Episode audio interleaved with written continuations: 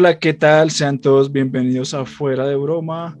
Hoy, nuevamente, estamos grabando en la tarde otra vez.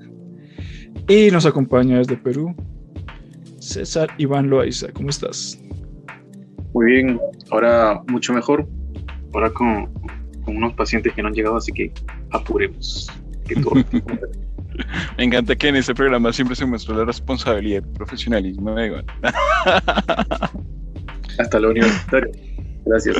Desde, y bueno, desde el lejano lugar de Soacha, Leonardo Vallen.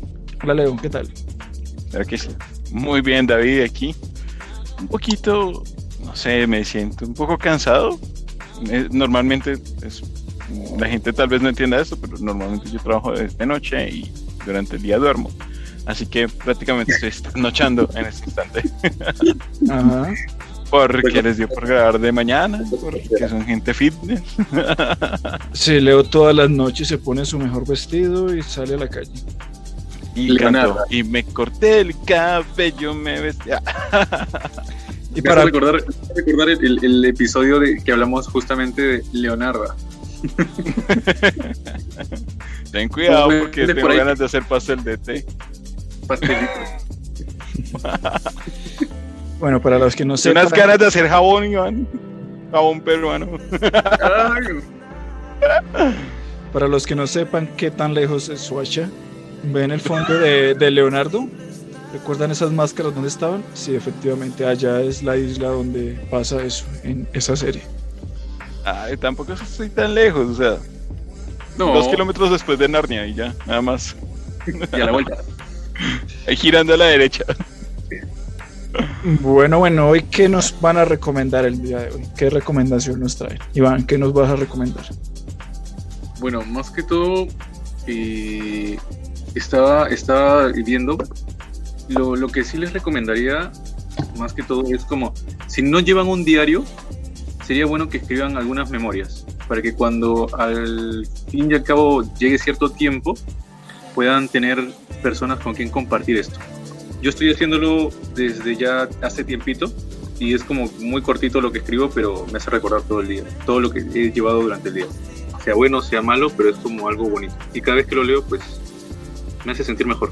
Yo creo que esa sería la recomendación como para que puedan tener un, un- ¿cómo se diría? No un diario, sino como una bitácora de, de lo que están llevando en el día a día. Sí, Eso, tal cual.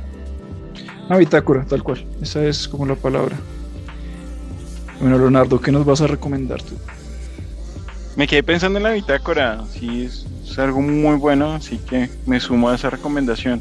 Yo lo hice como por 3, 4 años, llevé como apuntes de mis pensamientos y así, pues a veces los releo. Fue algo que perdí de costumbre, de pronto porque mis días han sido más monótonos que antes, pero, pero sí, sí es bonito, sí es bonito. Y ya yendo a mi recomendación, pues simplemente quería pues indicarles, no sé, de pronto gente que tiene mi edad o un poco menores o inclusive mayores, eh, fueron fanáticos de la serie de Doctor House o les gustaba mucho las reflexiones de Doctor House, pues hace poco, no es que el libro sea reciente, el libro existe hace mucho, pero eh, les recomiendo el libro de la filosofía de House, o sea, es obviamente basado en las reflexiones que hay dentro del programa.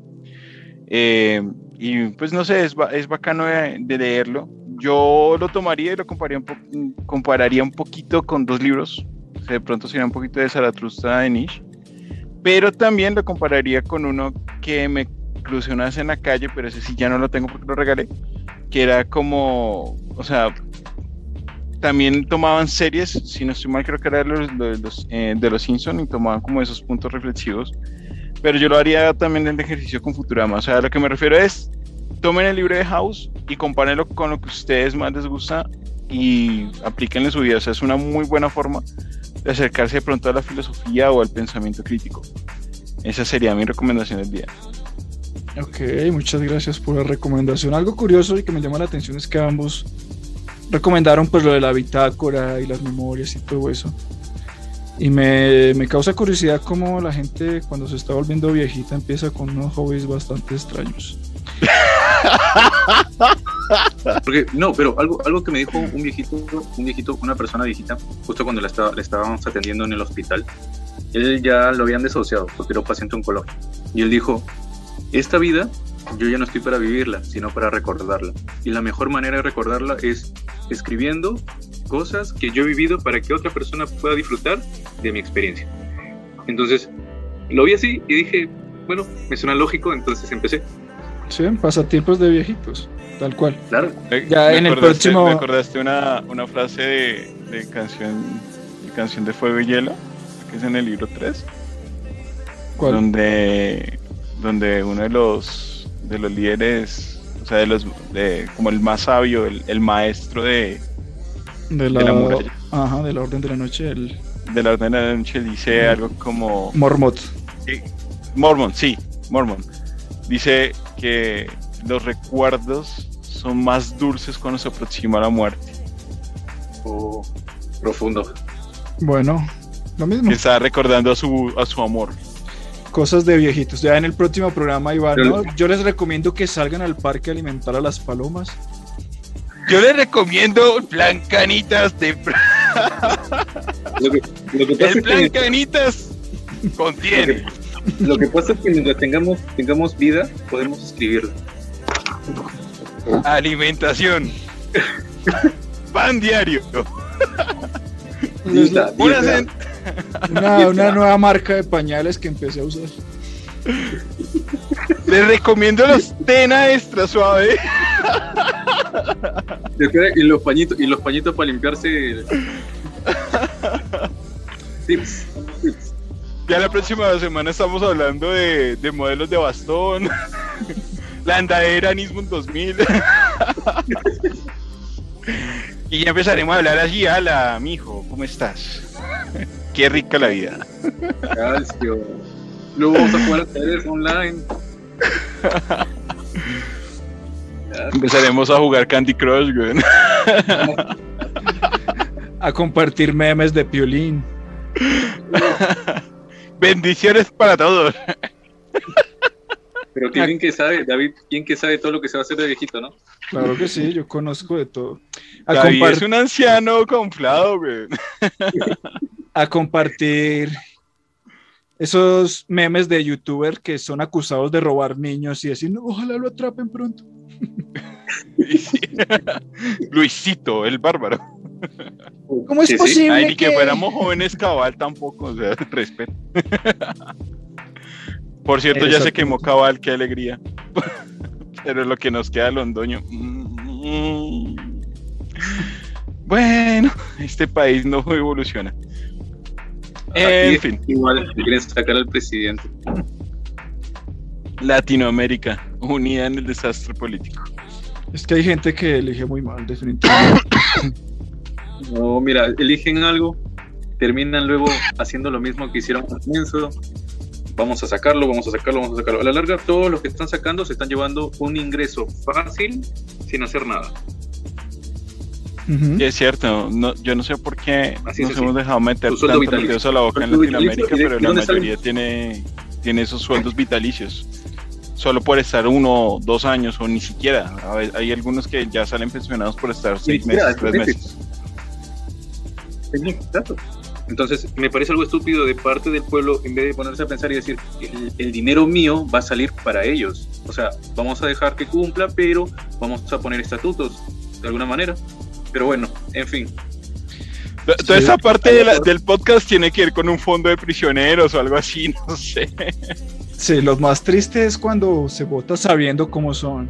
O sea, hay algunos que mienten y mienten de una manera que, que logran engañar a la gente y dice, bueno, le voy a creer, pero vamos a ver qué hace.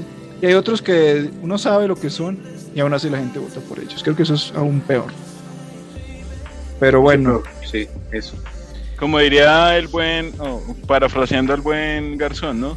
En Colombia estamos tan acostumbrados a que nos roben que somos de, las, de, la- de los que decimos, pues que robe, pero que al menos haga algo. Y lo decimos en serio.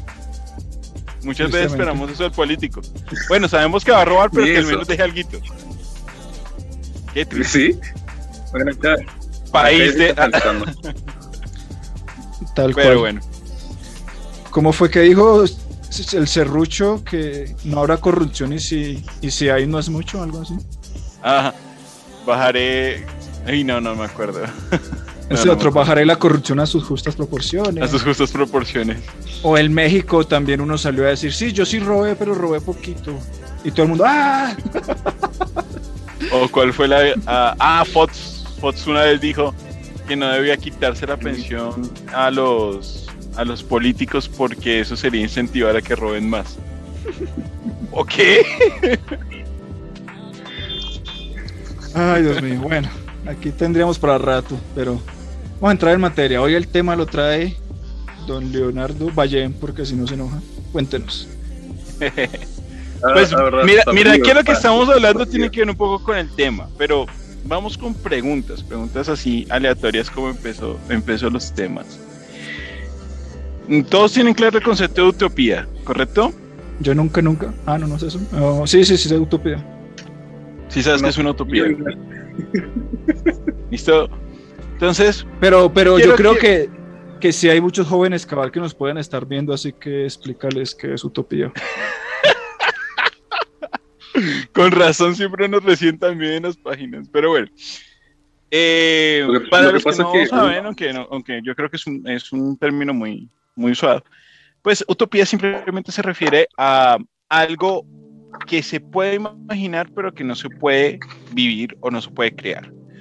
Es decir, eh, podemos hablar de una ciudad que funcione totalmente, que todos tengan un trabajo digno, que todos tengan un salario digno, pero es muy difícil que eso pase. ¿Sí? Sí, algo ideal más que todo también. Sí, el término correcto es eso, algo ideal. Entonces, algo utópico, sinónimo de ideal, entonces yo quisiera presentarles una utopía. Imagínense por un momento, David y Iván, y no, no quiero que sean negativos en, la, en lo que vamos a imaginar, y, al, y al público tampoco. Supongan ustedes que yo, eh, David o Iván, cualquiera de nosotros, se gana el baloto y les construyo una especie de quinta apartada. Todas las casas pues tendrán lo que para, para, ustedes. Dime, Iván, di, di, Perdón que te interrumpa. Ajá. Sí, sí, sí. El baloto, el baloto, bueno, allá en Colombia es como aquí en Perú, la tinca. Bueno, sigamos. Sí, sí, sí, La lotería, sí, exacto, una lotería. Yo ya estaba en el viaje, ¿por qué me interrumpen? Les construyo todas las habitaciones, ustedes lo que deseen, tienen todo lo que, necesitan, tienen la comida que necesitan, o sea, tienen todo, no les hace falta absolutamente nada hay una población de mujeres y hombres acorde, todos sanos, todos atractivos. Eh, ¿Qué creen que pasará durante los primeros años en ese lugar? bueno, en primer lugar, creo que describiste lo que los surrevistas creen que actualmente es Colombia. y que si no gana un uribista van a perder todo eso. A ver, ¿qué pasaría? ¿Qué pasaría? A ver. Bueno, yo creo que la gente se aburre. ¿Sobre Puebla? ¿Perdón? Yo dije que se aburrirían y Iván dice que habría sobrepoblación. Puede ser, puede ser. Digamos que, pues sí, si tienen todos los recursos. Puede ser. Digamos que, obviamente, tengamos. A ver, pasemos a esa idea de una sobrepoblación. Bueno, listo, está bien. Puede aumentar la población. Obviamente, dije que el primer año, ¿no? No creo que el primer año vaya a haber muchos resultados, pero puede haber uno que otro bebé. Sí. Ahora echémosla a los 10 años. No, ya. Siguen teniendo todos los recursos, no les faltan recursos, siempre están los recursos presentes. Por eso, aburrido. Aburrido, monótono, ya ni tendrías ganas de hacer nada, porque ya, o sea, sabes que no falta nada. Sería como un montón de Flanders. Puede ser. Puede ser. Me aburrirías. Me aburrirías. Yo me aburriría. Vale. Sí, me aburriría. Quisiera, quisiera salir de allí para ver otras cosas. No, igual puedes salir, puedes hacer eso.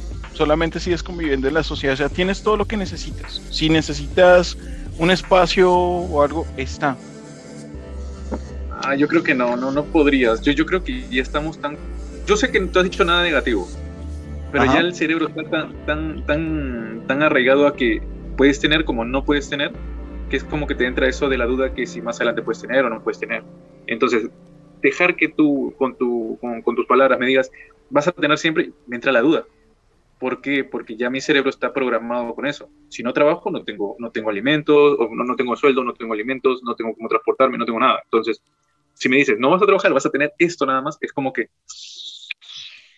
Es que yo creo Sí, que... qué buena, qué buena reflexión la que acaba de hacer Iván, pero... pero Yo creo que se necesita como algo de conflicto en la vida como para, como para sentirse desafiado, como algo que lo motive a uno para conseguir algo. Y si no hay esa motivación porque ya todo lo tiene, pues no sé, no, no tendría motivación para hacer nada. Entonces, no sé, creo que todo el mundo estaría gordo, echado, sin motivación de hacer nada. O Aburrido. sea, lo Wally. Exactamente. Yo pienso un poquito más... em, o sea, lo que acaban de decir, lo veo más como en relación, por ejemplo, a la, a la discusión filosofal que se genera en Matrix, ¿no? De cómo se genera una matriz perfecta donde todos tienen lo que necesitan, pero no se pueden adaptar a eso porque el cerebro humano está acostumbrado a sufrir y necesita el sufrimiento para poder. Y bueno, tiene mucho sentido, eh, pues porque obviamente es como, como la dicotomía de las dos de las dos pitonizas, ¿no? De las Sí. pitonizas gemelas, que Como una ve dijo- todo lo bueno y otra ve todo lo malo, y la que ve todo lo malo no puede, no puede sentir o puede apreciar cualquier cosa. Como dijo Como el buena. filósofo Beto Cuevas, sin dolor no te haces feliz. un filósofo importante de Chile, claro que sí. Entonces, eh, en esa reflexión, pues eso, aquí hemos hecho un ejercicio muy filosofal. Sin embargo, la ciencia tiene una pequeña respuesta y es de lo que les voy a hablar un poco hoy. Si yo les dijera Universo 25, ¿qué se imaginan? Eh, Marvel. Marvel, sí, definitivamente ya, ya estamos muy conectados con Marvel. Tú, Iván, ¿Qué cosa, qué cosa? Repite, no escuché bien. Tranquilo, te repito, sé que estás corta. Eh, vuelvo a preguntarte, cuando yo digo la palabra o la frase universo 25, ¿qué se te viene a la mente?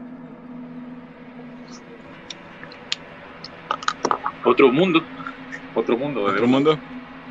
Sí, otro mundo, o algo, algo que no conozco, algo que de repente, si tú lo traes, es porque existe, pero debe haber algo. Debe haber algo antes, antes de llegar ahí. Ujú. Hoy no, te va, hoy no te va a perturbar tanto la vida, tranquilo, vas a poder comer tranquilo hoy. Pero vamos a, conocer un pequeño experimento. Entonces, el universo 25 es un experimento creado por el psicólogo, o perdón, en ese caso sería etólogo, ¿sí? Eh, o sea, eh, la etología es una rama de la psicología que estudia cómo los comportamientos de los animales a través de, de acciones en el laboratorio. Pero bueno, eh, como tal, el etólogo llamado John Calhoun, Calhoun perdón, es, una, es, es un apellido noruego, eh, él como tal genera un experimento. Él empieza a hacer diferentes universos, es decir, diferentes lugares o como recintos donde pone a vivir cierto número de ratones.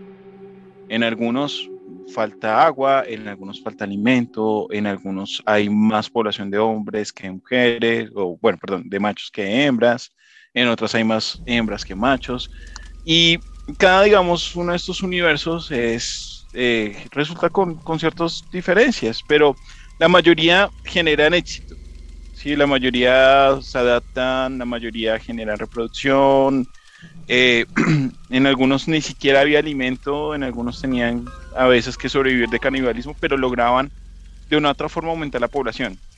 O sea, lograban ser exitosos estas poblaciones de ratón. Pero en una, que es el universo 25, eh, pasa algo diferente. Voy a compartirles una imagen para que nos metamos un poquito en el tema. Me dio curiosidad. Sí, sí, es un es algo me parece chévere por decirlo así. Sí.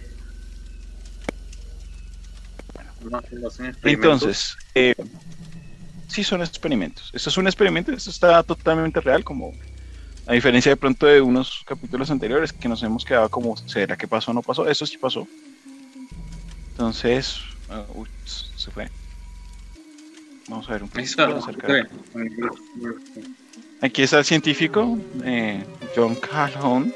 Calhoun. Vamos a llamarlo John de aquí porque el apellido me cuesta un poco. Entonces John pues, crea este universo 25. Como ustedes lo ven ahí, es una, son edificios para ratones. ¿Sí? Y estos edificios, como ustedes se dan cuenta, en la parte de arriba, pues tienen el momento, agua momento, momento. disponible todo el tiempo. De casualidad, él no se inspiró en, en el actual Congreso de la República para hacer el edificio lleno de ratas. pues yo creo que puede ser, porque ellos también están bien alimentados y no les falta ningún recurso.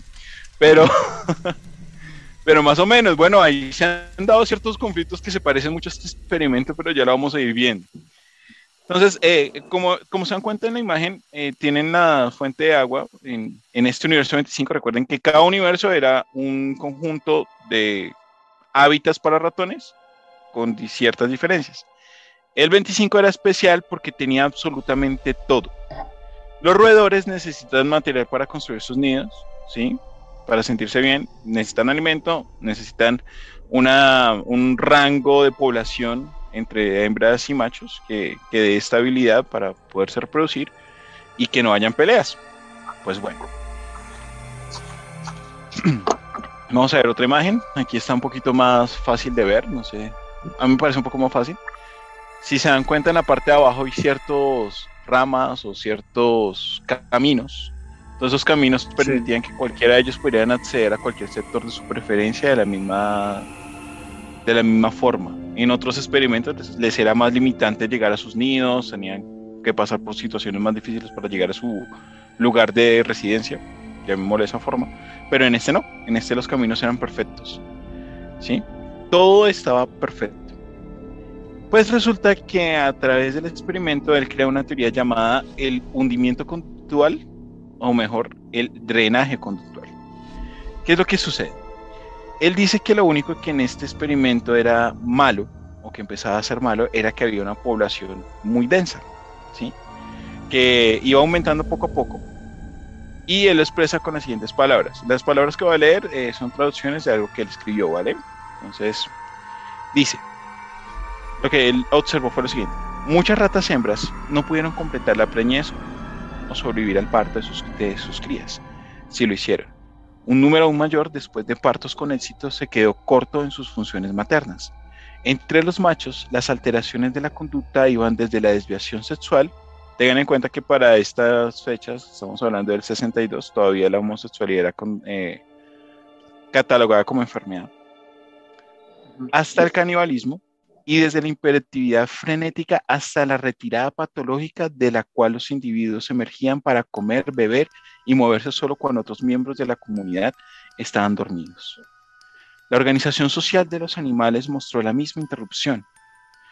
La fuente común de estas perturbaciones se hizo más dramática, evidentemente en las poblaciones de nuestra primera serie de tres experimentos, en los que observamos el desarrollo de lo que llamamos drenaje conductual. Los animales se apiñaron en grandes números en unos de los cuartos corrales, o sea, en una de estas habitaciones que vemos ahí, de hasta 60 de las 80 ratas en cada población experimental se reunían en un corral durante los periodos de alimentación.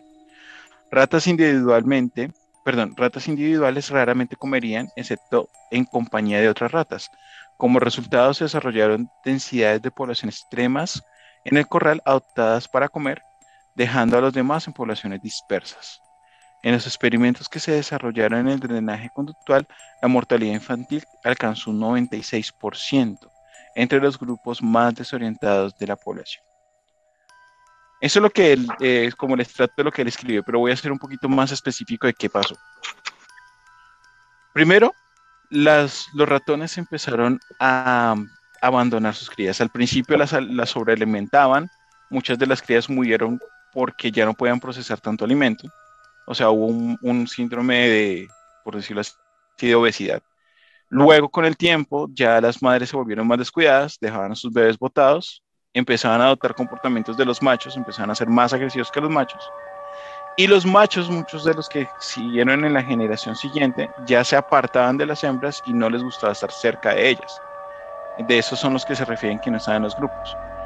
Otras ratas se la pasaban como en bacanal, o sea, se las se juntaban todas en habitaciones, no en sus propias habitaciones, en una, en una habitación en específico, Orgías. donde tenían comportamientos desviados, o sea, sí, habían orgías, pero aparte de eso, eh, habían mm, relaciones entre hembras y eh, con hembras, machos con machos. Sí, ya no buscaban como la acción de reproducirse y cada vez más abandonaban a sus crías. De pasar a ser casi 2.000 ratas o ratones que crecieron en ese ambiente, o sea, una población altísima, pues la población se fue reduciendo poco a poco con las muertes de estos y más allá de eso empezó a haber un comportamiento en que ya las hembras y los machos no estaban. Las hembras se comportaban como machos totalmente y los machos cambiaron su rutina y ya no estaban durante las horas del día o de su día, por decirlo así, sobre la tarde de nosotros, eh, tarde-noche, sino que ellos estaban en el periodo contrario de tiempo y salían a comer cuando no había nadie. O sea, buscaban su alimento, se iban y se retraían. Algunos machos vivían juntos, pero no se hablaban entre sí. Y él les empezó a llamar los guapos, porque empezaban a mostrar un comportamiento extraño y era que, mm, a diferencia de lo que normalmente tenía un roedor, esos se limpiaban de más. O sea, cada rato buscaban cómo estar limpios, cómo, cómo arreglarse. Los metrosexuales. Sí, está. Sí, sí, sí. Digamos que en ese momento no estaba acuñado ese término, pero Yo, sí era cual. similar. Dime. Tal cual, como tú. Sí, sí, claro, claro, igual. Eh, Sí, todo eso lo investigó en el National Institute of Health, o sea, en el como en el Instituto Nacional de, de, Pero un momento, de Salud para- Mental. Dime. co- como para ir recapitulando más o menos como lo que va arrojando. Entonces, que esta sociedad utópica primero aumenta la homosexualidad, Sí, aumenta la agresividad en agresividad. parte de las la- hembras. la agresividad, eh, la metrosexualidad, Sí, el deseo de no tener hijos, sí. la obesidad. Sí, la obesidad fue, una, fue temporal. Ah, ok, una etapa de Después obesidad. hubo desnutrición. Después no querían comer. Ok, ya después como que empezaron a vivir más por el placer y nada más.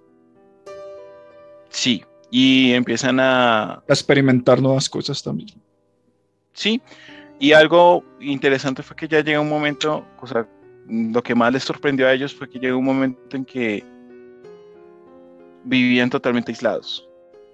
O sea, tenían la oportunidad de volver a crecer, pero ya no les interesaba hacerlo. Eh, este científico, John, como tal, lo que él dice es que para él, y se basa en el apocalipsis, en un término del apocalipsis, para él, los ratones murieron primero por dentro, murieron en vida. Ujú. O sea, murió su alma antes de morir ellos. O sea, ya al final queda un solo ratón macho y este muere, pero este ratón macho seguía mostrando su individualidad y nunca buscó como, o sea, no varió su comportamiento cuando ya se quedó totalmente solo. Era como que lo que deseaba era eso.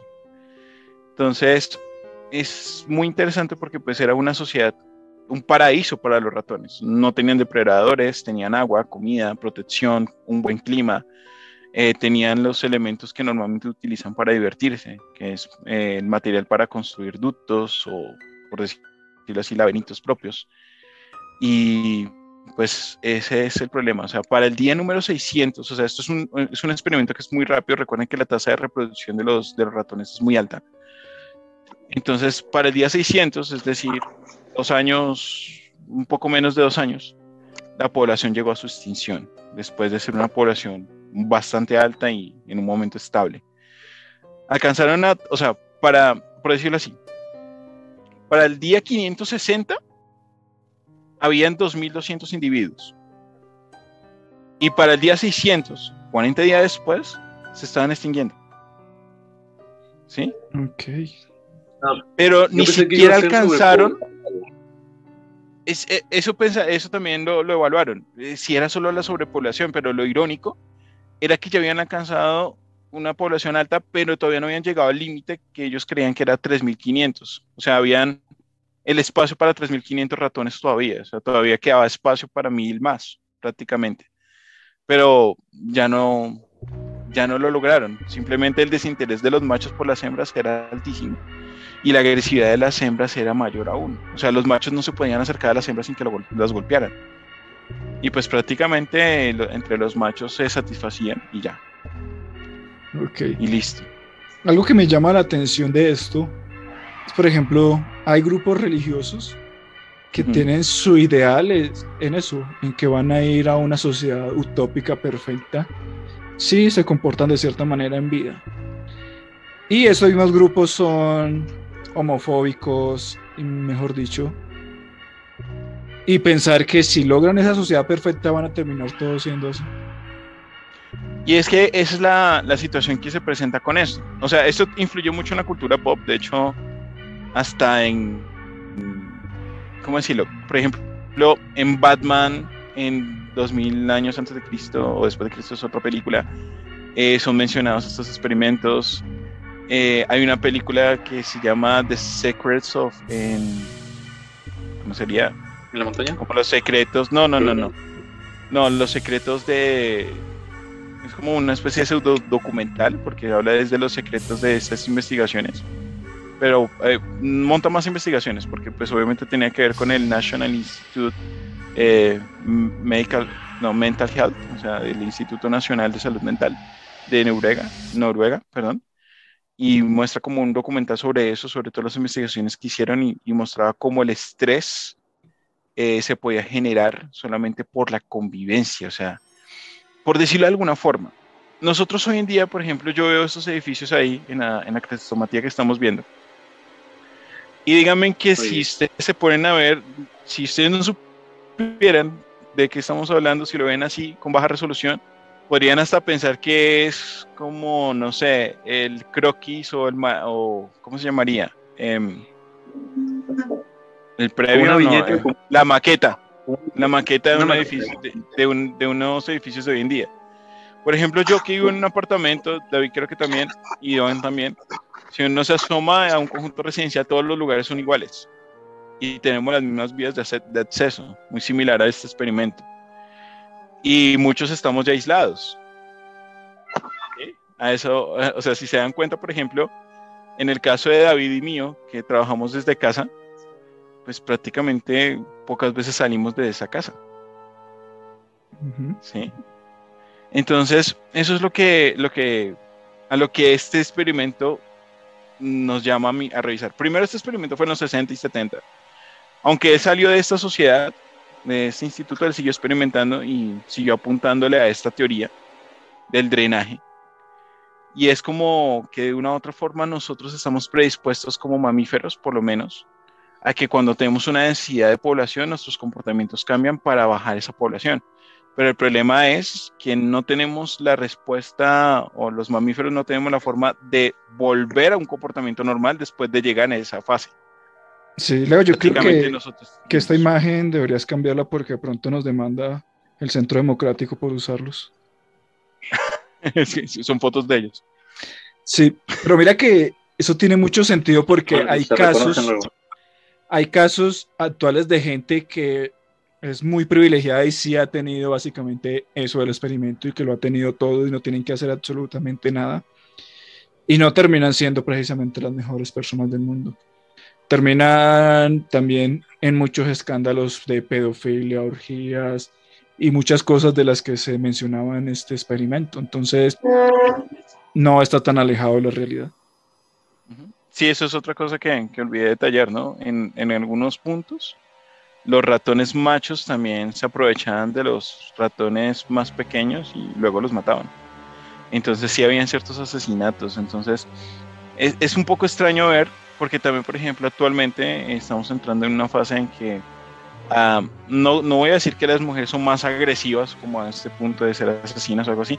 Sin embargo, eh, ya hoy en día sería más normal una pelea entre un hombre y una mujer de forma deportiva, ¿no? ¿Sí? O sea, ya reconocemos la capacidad eh, bélica que tiene una mujer. Por lo menos ya hay ejércitos, eh, más que todo esto sí en África y en Israel, eh, donde mujer y hombre son iguales. En Estados Unidos también se está viendo ese fenómeno y que pues realmente ya la agresividad reconocible de una mujer es mucho más alta. Ya hoy en día estamos siendo más conscientes de los maltratos de la mujer hacia el hombre, o sea, dentro de la violencia intrafamiliar que le hacemos mucha burla y que no debería ser así.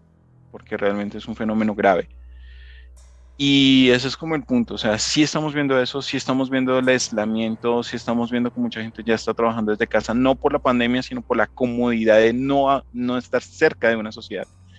Y vemos también los comportamientos violentos, eh, tanto en Latinoamérica como en países de primer mundo, cuando tenemos alumnos o muchos alumnos en un solo lugar. Entonces, eso es como ese punto. ¿Realmente estamos llegando a ese colapso? ¿Realmente nuestra sociedad va a llegar a un punto en que prácticamente nos vamos a autoextinguir? ¿O estamos programados biológicamente para hacerlo? Porque al final, recuerden que somos parte de un reino animal y que nuestra naturaleza en general lo que está buscando es la sobrevivencia del mejor material genético, no una especie en específico, sino el mejor material genético y eso puede ser cualquier elemento de la naturaleza, así que de una u otra forma la naturaleza nos jaleará a extinguirnos o autoextinguirnos. Y ese es como, como el punto reflexivo de ese, de ese, del drenaje cultural, conductual, perdón. Entonces, no sé, ¿qué opinan ustedes, David? Y bueno, Iván, creo que en este momento tuvo que cerrar un momentico el micrófono, porque recuerden que Iván está grabando en este momento mientras trabaja. Pero, pues no sé, David, ¿qué opinas? Bueno, este experimento me parece muy interesante y creo que es muy acertado de lo que podría llegar a pasar en una sociedad utópica porque en, como comentaba, o sea, en pequeños escenarios se ha visto que efectivamente es así, en pequeños momentos donde hay gente que sí realmente tiene todo lo que quieren sin hacer absolutamente nada y empiezan a ocurrir cosas como las que arrojaba este experimento. Sin embargo, pues yo creo que es muy difícil que esto como que se replique a gran escala para que la humanidad pues llegue a su extinción, porque es muy difícil encontrar una sociedad como tal utópica, no la veo posible, es imposible bajo mi punto de vista. Y pues yo creo que el hombre siempre está como evolucionando, aprendiendo de pues de su historia, unos más que otros. Algunos les va a ir mejor, algunos les va a ir peor, pero no creo que el hombre llegue a extinguirse, sino pues que irá cambiando y adaptándose y de pronto el orden mundial que conocemos actualmente sea uno diferente en unos años. Recordemos, por ejemplo, que ¿cuánto lleva este orden mundial? No lleva más de 200 años. Y por ejemplo, el orden mundial de cuando estaba el Imperio Romano fueron miles de años. Bueno, no sé, pero fueron muchos más años de los que conocemos actualmente. O sea, hubieron generaciones que para ellos el mundo era ese y no imaginaban que en mil años después, ese mundo ya no existiría y sería un mundo totalmente diferente. Y eso es lo que yo pienso, o sea, el mundo va a seguir evolucionando y no veo como pronta una extinción humana. Vale, David, muy válida tu opinión. En mi caso, vamos a ir a... Iván, nosotros los seres humanos somos, eh, somos eh, animales de costumbre. Esa es la palabra todos somos animales de costumbre. En todo caso, entonces yo pensaría o creería que si les vas a platicar de algo a futuro y les vas a pintar las cosas, se lo creen. ¿Por qué? Porque todos tenemos eso de una vida mejor, eso de que nos va a ir bien y todos tenemos la esperanza de, de, contar con eso. perdóname que te interrumpa un segundo. sí. Vamos a, vamos a ir a un corte obligado. ¿Me escuchas? No. Sí, sí, sí, te escucho. Pero vamos a ir a un corte porque no obliga la aplicación y ya volvemos. Para que lo sepan, no me arrepiento de nada, porque seguir las reglas es de gay y yo soy bi. Y regresamos de esta pequeña pausa. Entonces espero que hayan disfrutado la pausa comercial. Recuerden que ahí en esa área ustedes van a poder también, si quieren de pronto promocionar su canal de YouTube o lo que ustedes deseen, les lo hacemos con todo gusto. Hasta el momento sin cobrar. Algún día cobraremos. Pero eh, ahora sí continuamos. Bueno, en el momento, pues indicarles, así como nos ha pasado en algunas ocasiones con Mauricio o con otros invitados, pues son los tiempos a veces no dan y en ese momento Iván, pues por su labor médica, eh, no pudo finalizar, no pudo volver, pero pues vamos a, cerrar el tema un poco, ¿vale? Entonces ya habíamos escuchado la opinión de David sobre la, la situación o lo que él ve de esto, de que pues cree que no llegaríamos a una extinción. Y quisiera recordarles algo que mencioné hace dos capítulos atrás. Recuerdan que, eh, o David recuerda, que yo había mencionado que lo compararan con los Sims. O sea, que, es, que jugaran los Sims y luego se pusieran a reflexionar un poco de cómo era su vida. En los Sims resulta que hay algo, y ahí es donde va, y eso es lo que lo quería por qué les hice la recomendación. Cuando tú juegas los Sims, resulta que si tú tienes muchas cosas, aún así tu, tu avatar, llamémoslo así, se vuelve infeliz. Y es muy difícil mantenerlo feliz. Y resulta que lo único que hace tenerlo feliz es que siga teniendo desafíos. Y ese es el, el meollo, el asunto detrás de los Sims. Mucha gente no entiende eso. Y mucha gente busca como construir su casa o algunos lo ponen en una faceta de que tienen que conquistar muchas chicas o algunos se preocupan mucho por un trabajo.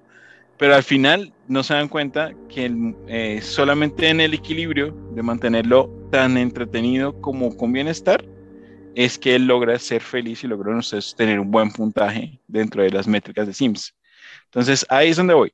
Si ustedes hicieron el experimento que les invité, jugaron los Sims y pusieron sus métricas de hoy en día, ¿qué mejorarían? ¿Sí? Entonces, por ejemplo, en el caso tuyo, David, te pregunto como para cerrar. Ahorita que yo pienso que esa sociedad sí es un experimento 25, que sí estamos viviendo las cosas tal y como, como de pronto pasaran con esas ratas o ratones, ¿Tú qué le cambiarías a tu vida, David? El sueldo. El sueldo. Excelente. Yo creo que también la idea de eso. Mi vida es muy entretenida. Bueno, no me quejo. Tengo mucho entretenimiento. Hago lo que me gusta. Pero sí, a mí me está faltando ese factor. Me está faltando ese factor. Entonces, pero entonces ustedes qué cambiarían, oyentes. Si nos dejan su opinión, sería genial. Yo sí tengo algo más que mencionar y es que bueno, se hizo el experimento con los ratones. No, sé si ya se haya hecho con humanos, pero si se va a hacer, que me ofrezco para hacer rata de laboratorio en ese experimento. Bueno, de hecho, en teoría sí se ha hecho con humanos. Mierda. En teoría. Porque eh, ese es el, el, punto de los realities. La, eh, todo reality donde hay convivencia no siempre es actuar el conflicto, hay que indicarlo, a veces sí, pero más que todo en Big Brother o Gran Hermano, este formato de reality, mm, buscó gente común y corriente y nunca buscó como tal que, hubiese una sobreactuación. Realmente los conflictos iniciales de esos realities fueron reales, totalmente reales. Entonces, ahí es un ejemplo de lo que pasa en una sociedad donde tenían todo y aunque tenían ciertos desafíos, la convivencia los hacía, o sea, los niveles de convivencia son demasiado estresantes sino que lo digan los que murieron o los que murieron sus hogares en las pandemias, en la pandemia, o sea, en esta faceta de pandemia.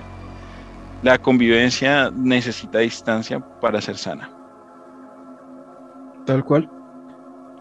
Bueno, ah, aunque los realities, bueno, yo no lo veo tan así. O sea, sí tenían muchas cosas, pero no tenían todo. O sea, si lo va a tener todo, si, si es para hacer tipo reality, ahí sí no me ofrezco. Pero mira que, por ejemplo, los realities como el desafío, las personas que han ido y que lo han vivido real, o sea, no estos donde hay, ¿cómo se llama? Eh, donde son superestrellas o estrellas ya reconocidas, que pues se adapta mucho a la cámara. Que apagan la eh, cámara y se van a cenar ahí con el equipo de producción. Sí, algo así. Pues ellos sí, algunos lo vivieron real y, y a algunos sí les cambió la vida, entonces, pues no sé.